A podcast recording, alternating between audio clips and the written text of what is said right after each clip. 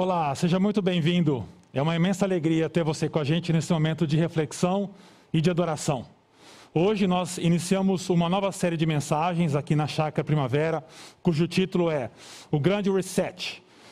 Ao longo da história da humanidade, especialmente quando passamos por crises profundas como essa que estamos enfrentando ainda, surgiram propostas de reinício, de reset, propostas seculares buscando soluções para os problemas que tais crises afloraram. E não foi diferente nesta última crise que nós ainda enfrentamos.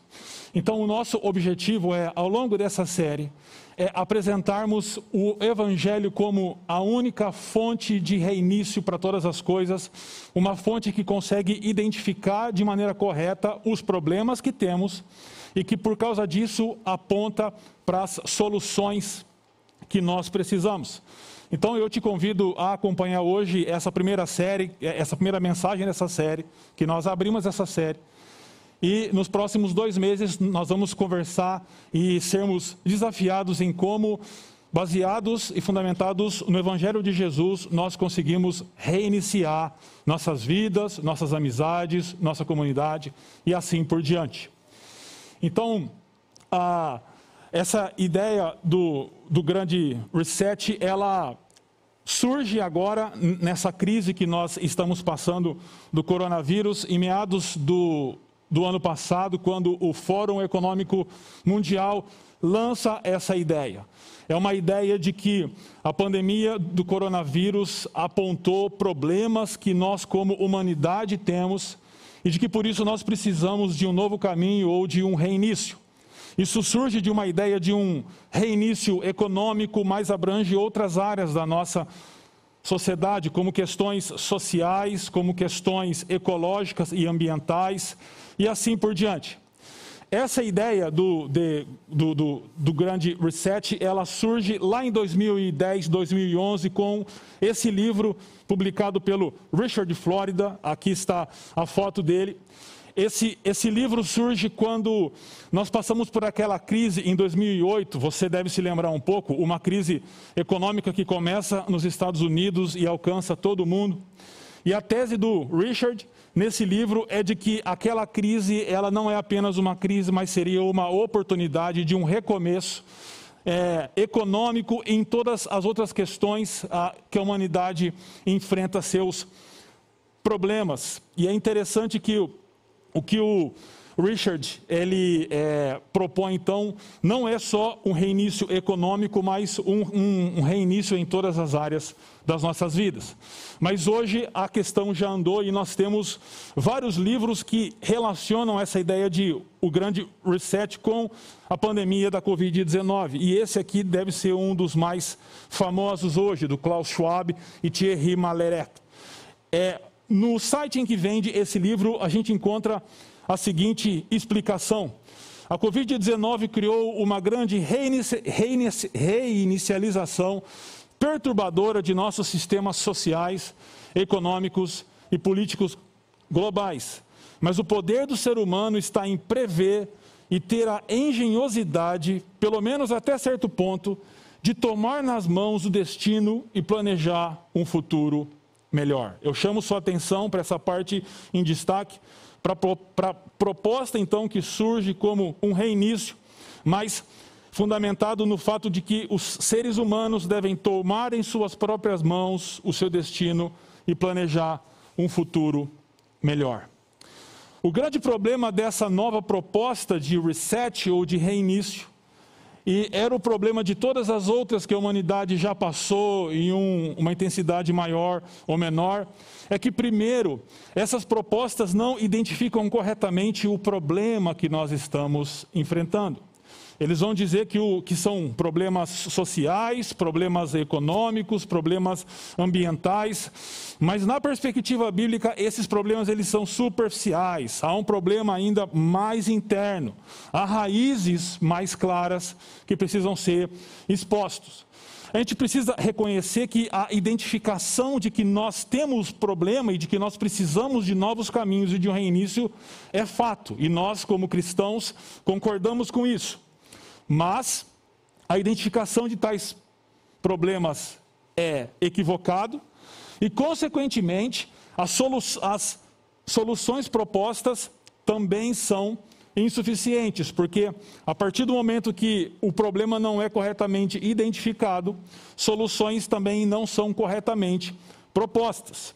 Agora, eu quero então voltar os nossos olhos para Escritura Sagrada, para a Palavra de Deus, para nós entendermos ah, qual é o problema que nós precisamos, ah, que nós temos diante de nós, para a partir de então propor uma solução de reinício. Eu chamo sua atenção para um texto lá em Romanos, capítulo 8, versículos 19, 20 e 21.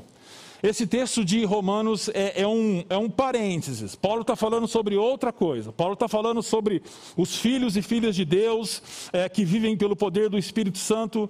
Mas ele abre aqui um parênteses e ele vai falar algo interessante. Ele diz assim: A natureza criada aguarda com grande expectativa que os filhos de Deus sejam revelados pois ela, a natureza criada, foi submetida à inutilidade, não pela sua própria escolha, mas por causa da vontade daquele que a sujeitou.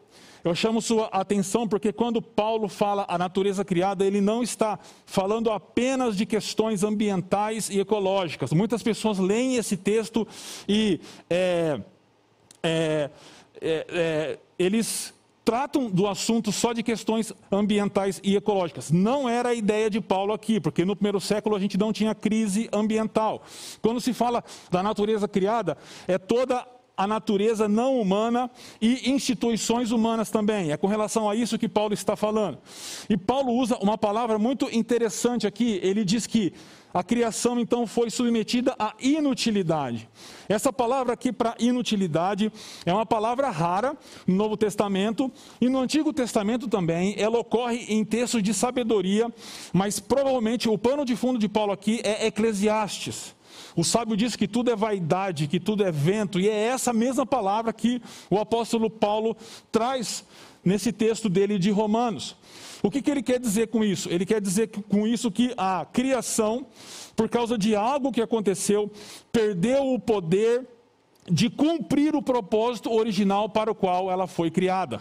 Ela se tornou inútil por causa de algo que aconteceu.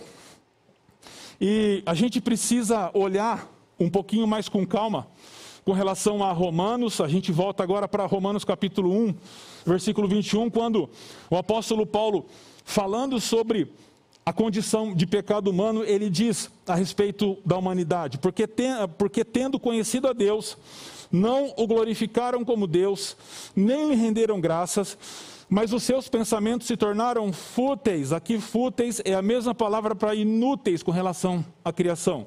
E o coração insensato deles obscureceu-se. Olhando para o texto de Romanos capítulo 8 e para o texto de Romanos capítulo 1, a conclusão que a gente chega é: a inutilidade da criação é resultado da futilidade do pensamento humano. A inutilidade da criação é resultado da inutilidade, ou da palavra que a gente tem aqui, da futilidade do pensamento humano. Isso significa então que o estado das coisas hoje tem uma razão de ser. E a razão é o pecado humano de rebelião ao seu Criador, lá no jardim, quando Adão e Eva se colocam contra o seu Criador, desobedecem e se rebelam contra o Criador. Então toda a criação, como resultado disso, se torna também inútil. Por isso, voltando para o texto de Romanos, capítulo 8, agora o versículo 21. O apóstolo Paulo vai dizer de que, to, de que a própria natureza criada será libertada da escravidão da decadência em que se encontra, recebendo a gloriosa liberdade dos filhos de Deus. Aqui ele está falando de uma esperança, mas note que a situação da, da criação hoje do mundo é de escravidão da decadência, ou seja, é uma escravidão que está conduzindo a criação à decadência. A decadência cada vez mais. Por isso que a identificação de que há um problema que precisa ser revertido através de um reset ou de um reinício é fato. Mas o que nós já vimos aqui é que a raiz dos problemas que nós enfrentamos não são os problemas que as propostas seculares e humanistas apontam. Os problemas que eles apontam, que tais propostas apontam são consequências de um problema mais grave que está na raiz de todas as coisas, que é a rebelião da humanidade contra o seu Criador. E por isso a proposta para a solução não passa apenas por questões ambientais, sociais ou econômicas, mas é uma proposta que precisa também ter raízes mais profundas de uma transformação. Trocando em miúdos, a proposta deve alcançar corações humanos, porque no coração humano está uh, reside o problema que nós temos. Por isso eu quero conversar com vocês essa primeira mensagem da série de reiniciando em 3, 2, 1. Nós estamos em um processo de reinício, nós estamos em um processo de reset, mas não um processo que tem sua origem no Fórum Mundial Econômico ou em qualquer outro movimento humano ou secular, mas em um movimento que começa na Trindade, que gera um confronto e que gera a chegada do reino. Então, reiniciando em 3, 2, 1, eu chamo você para ler comigo o texto de Marcos, capítulo 1, versículos 9 a 15, que diz assim: Naquela ocasião, Jesus veio de Nazaré da Galiléia e foi batizado por João no Jordão. Assim que saiu da água, Jesus, Jesus viu o céu se abrindo e o Espírito descendo como pomba sobre ele. Então veio dos céus uma voz: Tu és o meu filho amado, em ti me agrado. Logo após, o Espírito o impeliu para o deserto. Ali esteve 40 dias sendo tentado por Satanás. Estava com os animais selvagens e os anjos o serviam. Depois que João foi preso, Jesus foi para a Galiléia, proclamando as boas novas de Deus. O tempo é chegado, dizia ele. O reino de Deus está próximo. Arrependam-se e creiam nas boas novas. Eu quero então chamar sua atenção para três movimentos de reinício. Três movimentos no, no grande reset, mas um grande reset que começa com uma dança divina, eu chamo. Quando a gente lança os nossos olhos para o texto de Marcos capítulo 1, versículos 9 a 11, o grande pastor Tim Keller vai dizer que aqui a gente encontra uma, uma dança a trinitária ou uma dança divina. Nós cristãos ah, acreditamos que ah, Deus é um Deus triuno, é um só Deus em três e, e que se manifesta em três pessoas. Então nós temos aqui na cena do batismo a manifestação dessa Trindade. É importante pensar que o batismo cristão, ele tem sua origem em pelo menos dois textos do Antigo Testamento. Um é o dilúvio 1 Pedro, capítulo 3, o apóstolo faz essa relação. O segundo texto provável é a passagem de Israel pelo Mar Vermelho, no Êxodo, quando o povo sai do Egito, libertado por Deus. Mas quando a gente lança os olhos para o batismo de Jesus, nós somos ah, conduzidos a um texto anterior a todos esses, que é o texto da criação, lá em Gênesis capítulo 1, versículos 1 e 2 diz que a terra era sem forma e vazia, e o Espírito de Deus pairava sobre a, a, a face da, das águas. Então, o que o, o evangelista vai narrar aqui é o segundo ato criacional de Deus, ou, em outras palavras, é o ato da recriação de Deus. É claro que existe o, o pano de fundo do dilúvio, existe o pano de fundo, sem sombra de dúvidas, aqui do Êxodo, mas com a, a movimentação que existe nessa cena, nós podemos dizer que o que está acontecendo aqui é uma dança divina e a, a recriação, o reinício, o reset está acontecendo. E como que essa dança se movimenta? O Marcos usa três particípios. Um é, cada um deles relacionado a uma pessoa da Trindade. Então, versículo 10, que eu chamo sua atenção, diz: Assim que saiu da água, a ideia que a, a ideia, assim que saindo da água, Jesus viu o céu se abrindo. É, aqui, essa, esse verbo abrindo, ele é um particípio passivo, ou seja, tem alguém por trás da cena que está agindo dessa forma, a gente vai falar sobre isso já, e o Espírito descendo como pomba sobre ele. O que, que o texto está dizendo para nós? Que o Filho, o Espírito e o Pai estão por trás da nova criação. À medida que Jesus sobe das águas do Jordão, a nova criação está surgindo daquelas águas também, porque Jesus é a nova criação. Jesus é o novo homem, o novo ser humano em quem a nova criação começa. Jesus depois ele vai morrer por nós naquela cruz. Jesus depois ele vai ressuscitar dos mortos. E quando Jesus deixa aquele sepulcro, aquele túmulo, a nova criação começa a raiar, porque o Filho é a nova criação. O movimento do Espírito é descendo como pomba.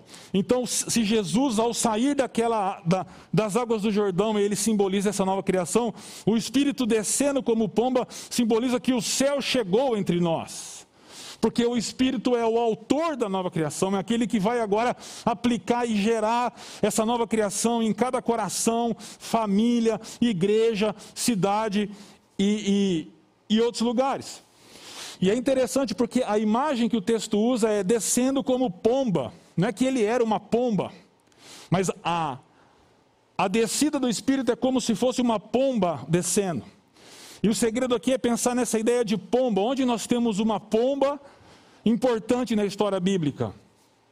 No dilúvio, a pomba é aquela que Noé lança, e ela, a primeira vez, ela volta com um ramo de oliveira, e a segunda vez ela não volta mais. E a pomba, então, é o sinal de que o juízo acabou, o dilúvio acabou. Então, quando o Espírito desce como pomba, é que a mensagem é: o juízo acabou e nós vamos recomeçar a partir de agora. E por fim, no versículo 11, diz: Então veio dos, dos, céus uma voz: Tu és o meu filho amado, em ti me agrado. Note que veio dos céus a voz, e aqui diz que Jesus viu o céu se abrindo. Esse abrindo, como eu já falei, é voz passiva, porque é o Pai que faz isso. Isso significa que o Pai é aquele que é, administra e promove essa nova criação e aquele que abre o espaço para que céu e terra agora se conectem. E quando ele diz que Jesus é o filho amado, ele faz uma referência a Isaac, lá em Gênesis 22, 2, quando a Deus pede o filho amado de Abraão como sacrifício, mas o que não acontece. E também a Salmos ao Salmo 2, versículo 7, quando o filho tem um papel de reinado. Então, quando o pai diz, Tu és o meu filho amado em quem eu me agrado, ele está dizendo que essa nova criação tem um novo rei. E esse rei é o filho de Deus, é o filho amado de Deus. O primeiro movimento, então, né, nesse grande reset, é que esse reset, esse reinício não tem origem humana mas divina. Todos os outros movimentos de reinício, cuja origem ou origem são humanas, são fadadas ao fracasso. Mas esse é o movimento do reset do evangelho e não tem origem humana mais divina. O segundo movimento que a gente encontra nesse grande reset divino é o confronto. Nós encontramos Jesus indo para o deserto, e é interessante que os versículos 12 e 13 narram isso.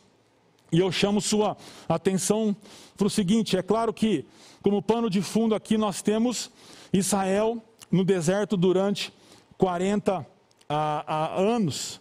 Mas é interessante que Jesus estava com Satanás, que é, é o adversário, e de que ele foi tentado. A palavra melhor traduzida para tentado é testado, é provocado de alguma forma. E essa é uma palavra também que dá a ideia de um processo, ou seja, não foi só um teste, mas foram testes em sequência em que Jesus foi submetido. E ele foi, e ele foi então testado por Satanás durante é, esse tempo em que ele ficou lá. E ele estava com os animais selvagens. A ideia aqui de animais selvagens tem uma discussão boa de interpretação, mas a, a palavra que é usada aqui, ela é usada no Antigo Testamento para simbolizar hostilidade e perigo ao povo de Deus. E é a mesma palavra que é traduzida no livro de Daniel e de Apocalipse como bestas, os animais que se levantam contra é, o povo de Deus. Então, a ideia de que Jesus estava com animais selvagens é, de que, é a ideia de que Jesus estava em, em um ambiente hostil, enfrentando dificuldades.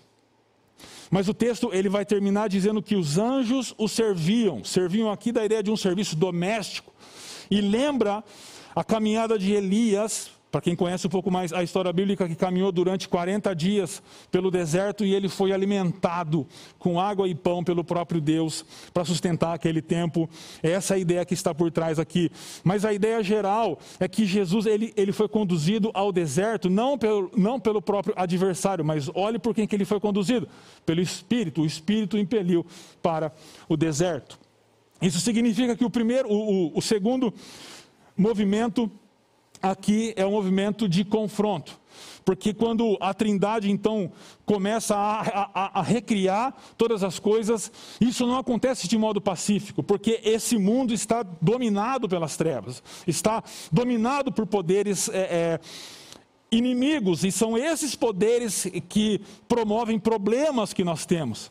E por isso é necessário o confronto, e logo no início esse confronto se dá, e a gente sabe do que vai acontecer com esse confronto. Ao longo do ministério, Jesus vai passar por muitas coisas, mas Jesus vai morrer na cruz para que nós fôssemos perdoados, e assim Jesus consegue alcançar a raiz do problema, que é a rebelião humana. Porque a morte de Jesus é a morte onde nós nós temos o perdão dos nossos pecados. E por isso corações humanos podem reiniciar a partir dessa morte e da consequente ressurreição de Jesus. Por isso nós estamos em confronto.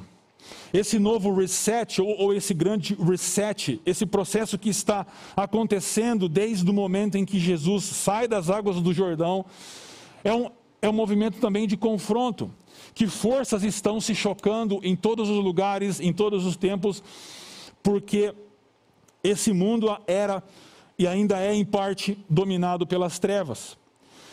Isso significa então que o verdadeiro problema que nós temos, que é o pecado e as trevas, e não a economia ou a ecologia ou questões sociais, só podem ser superados pela vitória de Jesus quando ele morre na cruz e ele ressuscita.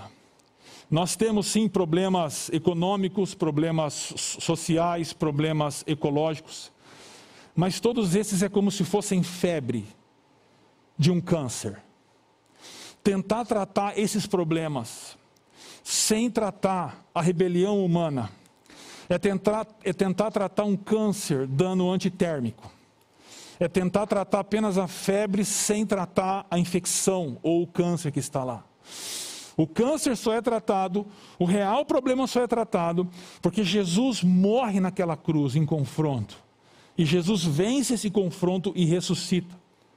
Por isso, o grande reset promovido pelo Evangelho é o único capaz de gerar um reinício verdadeiro, porque não começa de fora para dentro mas começa de dentro para fora. As, propo as propostas de reinício que nós temos hoje são propostas de fora para dentro.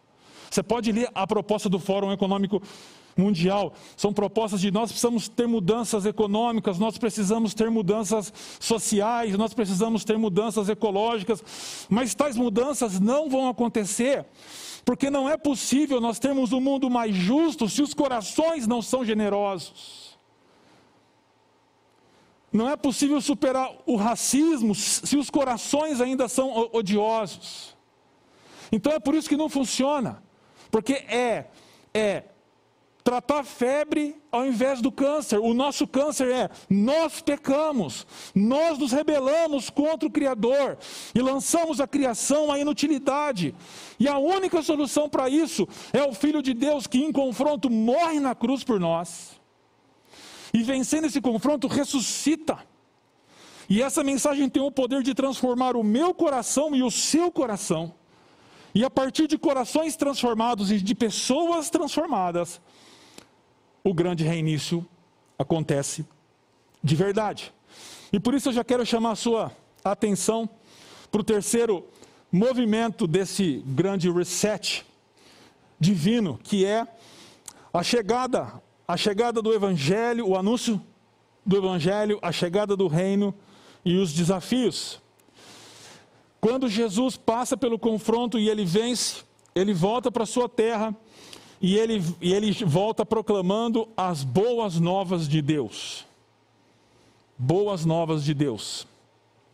Boas novas é uma tradução do que a gente chama de evangelho. Evangelho é uma palavra transliterada do grego para o português. A, a, tradução seria boas novas. A pergunta é: de onde vem essa ideia de boas novas? Vem primeiro do Antigo Testamento.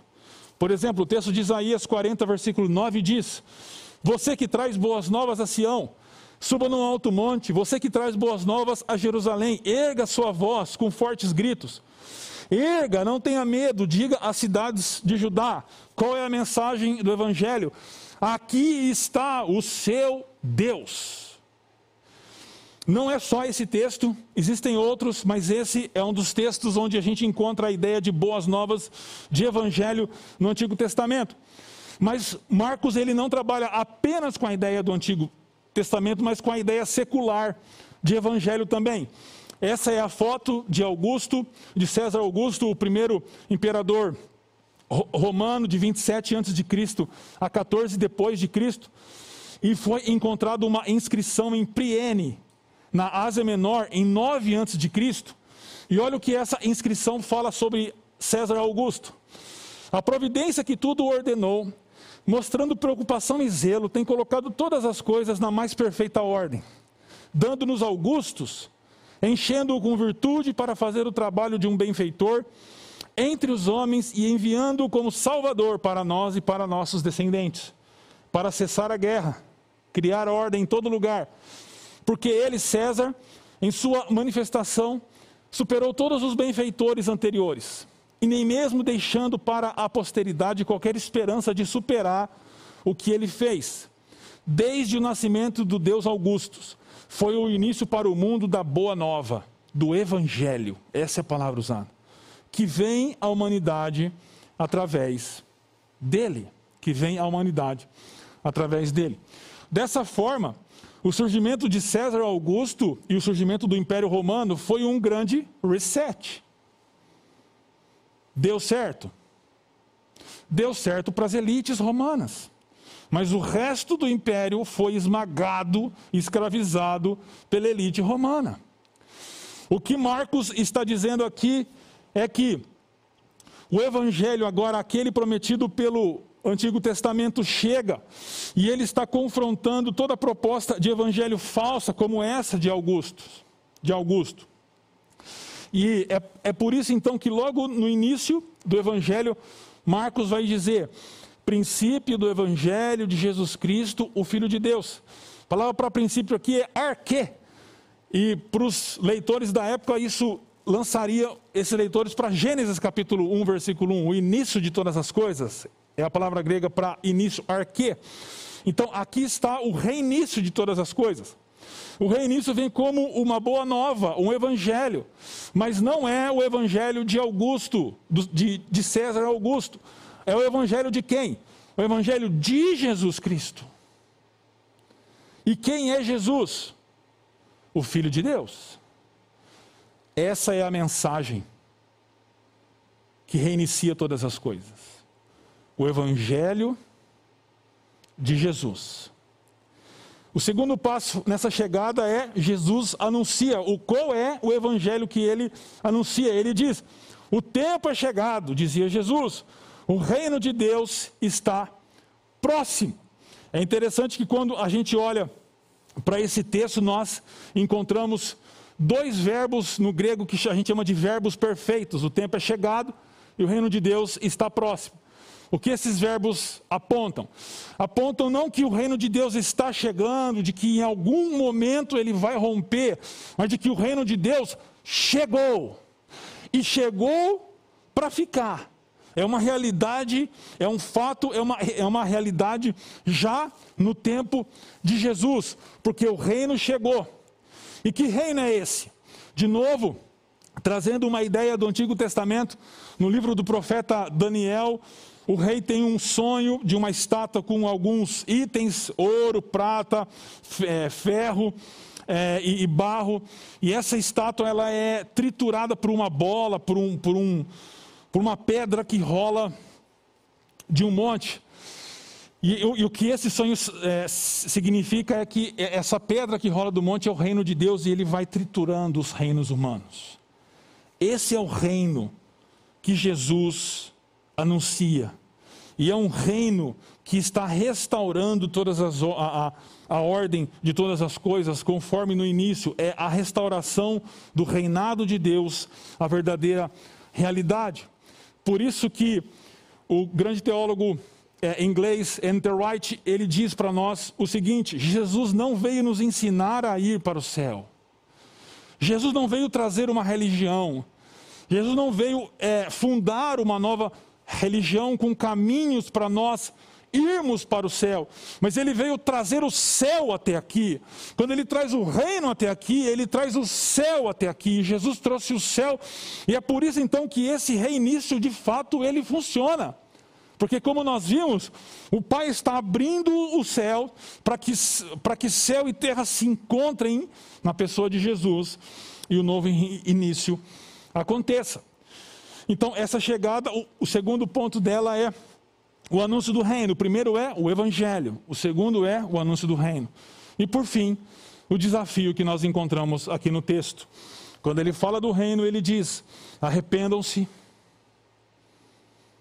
e creiam nas boas novas. Aqui estão os dois imperativos do texto: arrependimento e fé.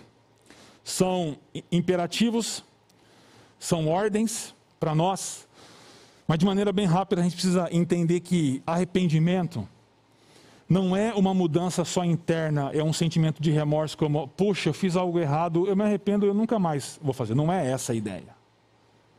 Esses dois verbos, eles são características de discipulado ao longo do Novo Testamento inteiro. Discipulado de Jesus. Arrependimento significa uma profunda transformação de coração, de mente e, consequentemente, de atitude e de comportamento.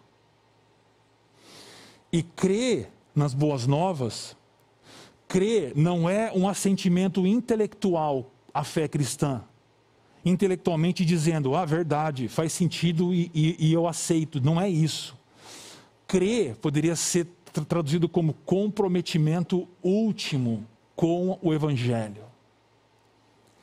Aqui estão as chaves para o reinício: arrependimento, do jeito que eu ensinei, e crença, do jeito que eu ensinei, com a ideia de comprometimento. O reinício se dá quando pessoas percebem a dança, notam o confronto, percebem a, e são alcançadas pela chegada do evangelho do reino e se arrependem e creem e passam a viver comprometidas com o evangelho de Jesus. Por isso, a mensagem de hoje para nós é uma mensagem de transformação, mas não de transformação com base naquilo que nós temos ou que nós podemos fazer, mas de transformação com base naquilo que a Trindade começou a fazer. Que Jesus fez ao confrontar as trevas, morrer e ressuscitar. E a mensagem que chegou até nós hoje. A nossa resposta deve ser uma resposta de uma profunda transformação, porque o mundo só vai mudar quando nós mudarmos. Não adianta o Fórum Econômico Mundial ou os livros serem escritos propondo transformações e resets, porque eles não vão acontecer. O mundo vai continuar injusto. O mundo vai continuar com problemas graves na ecologia, problemas ambientais. O mundo vai continuar com problemas econômicos, porque não se muda de, de fora para dentro, só se muda de dentro para fora. E o caminho de mudança de dentro para fora é de, por, por arrependimento e comprometimento com a mensagem do Evangelho de Jesus. E por isso que esse grande reset da Trindade, ele está acontecendo agora em corações humanos, em vidas de homens e mulheres que ouvem o Evangelho. E a partir do momento que eles são transformados, eles começam em seus ambientes a manifestar esse reinício de todas as coisas. Então começa em nossas vidas, individualmente falando, se expande para as nossas famílias, para a sala das nossas casas, para os nossos quartos. Isso alcança as ruas das nossas cidades, isso alcança as salas de escritório, as salas de aula, todos os lugares onde pessoas que se arrependeram e se comprometeram com o Evangelho chega, esse grande, esse, esse grande reset continua a se manifestar nesses lugares. Por isso nós precisamos experimentar essa transformação, fruto da dança, do confronto e da chegada do Evangelho até nós. E é interessante, já indo para o final, que na sequência do Evangelho de Marcos, Jesus ele chama os seus primeiros quatro discípulos, ele enfrenta as trevas e há notícias a respeito de Jesus se espalham.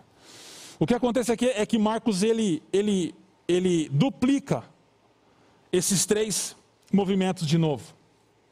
E é interessante que quando ele vai chamar os seus primeiros discípulos, ele diz: E eu os farei pescadores de pessoas. Note que Jesus não muda a essência do que a pessoa faz, mas muda como a pessoa faz. Isso significa que você, no seu escritório, você vai continuar trabalhando do mesmo jeito mas agora na perspectiva de que tudo está sendo reinicializado. Há um confronto aqui e Jesus se confronta com uma pessoa endemoniada e ele vence as trevas e os discípulos participam desse confronto. De novo, esse confronto se estende e nós, como pessoas que estão conectadas à, à, Trindade e passamos a fazer as coisas diferentes, nós estamos dentro desse confronto. Esse confronto é nosso também. E o resultado de tudo isso é que notícias a respeito de Jesus se espalharam rapidamente e o evangelho surge, é, foi propagado. Eu lembro de uma história que eu ouvi há alguns anos, numa grande multinacional da nossa região, que passava por problemas graves financeiros, e a decisão que seria tomada era de mandar pessoas embora. E sempre os funcionários que ganhavam menos, né, os do chão de fábrica seriam demitidos, grande parte deles para estancar ah, o problema financeiro daquela empresa. Então, aquele board, aquela, aquela diretoria, marca uma reunião só para validar essa decisão de mandar embora grande parte dos seus funcionários mais humildes, mas como parte daquele board tinha um diretor que tinha se conectado ao que a Trindade estava fazendo, sabia do confronto que está acontecendo e tinha sido alcançado pela chegada do Evangelho do Reino de Deus. Por isso, aquele diretor vai para a reunião e a proposta de demissão em massa é posta sobre a mesa e vai ser aprovada quando ele levanta a sua mão e diz: Posso fazer uma outra proposta? Pode, pode. E ele diz: Minha proposta é temporariamente cortarmos parte dos nossos salários para que eles não sejam demitidos. Essa proposta é aceita. Trabalhadores não são mandados embora. E depois de dois anos, a crise passa, o salário dos diretores é recomposto e ninguém foi mandado embora. Isso só pode ser resultado de uma transformação interna fruto de arrependimento e de comprometimento com o Evangelho. De outra forma, seria cruzar as mãos e dizer: manda embora. Não são meus amigos, não é minha família, eles que se virem por aí.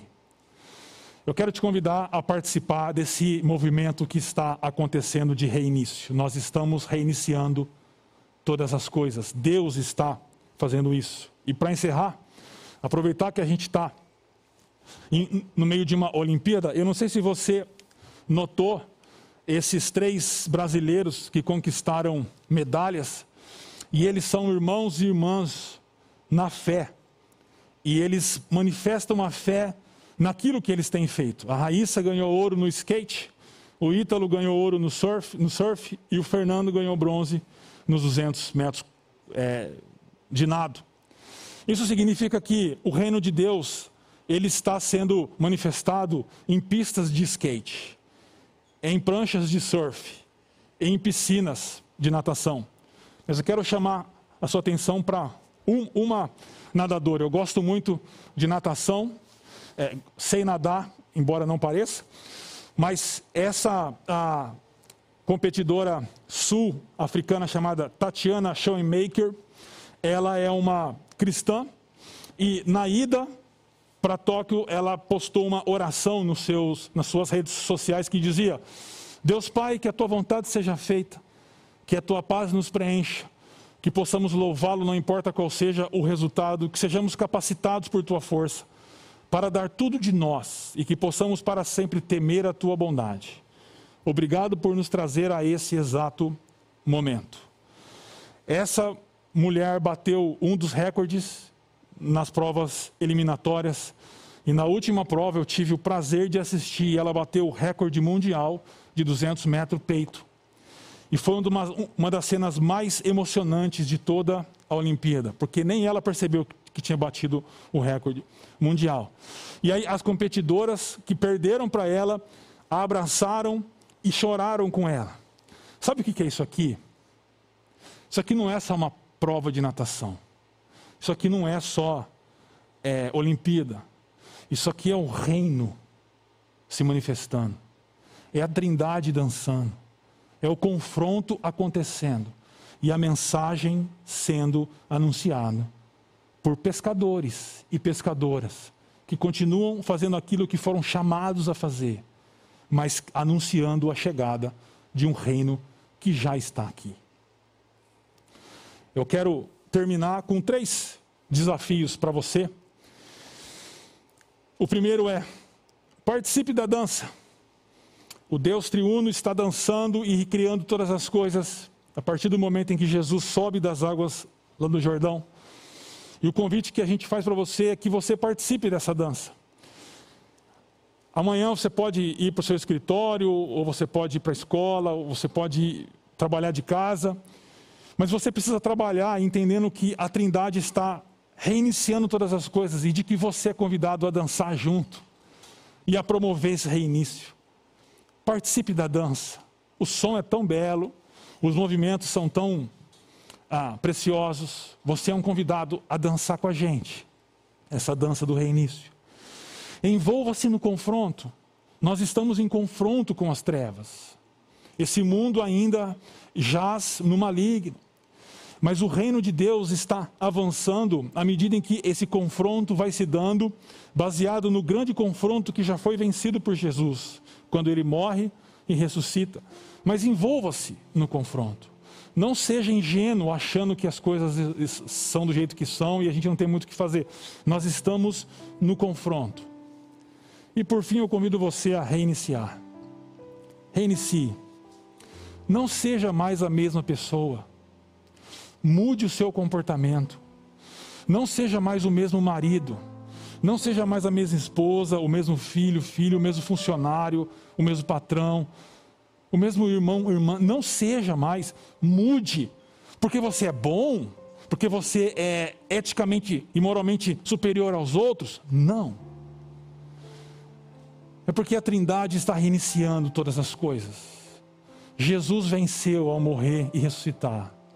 E nós, através do arrependimento e do comprometimento, somos chamados a participar e a reiniciar todas as coisas. Reinicie todas as coisas no poder do Evangelho de Jesus. Deus te abençoe.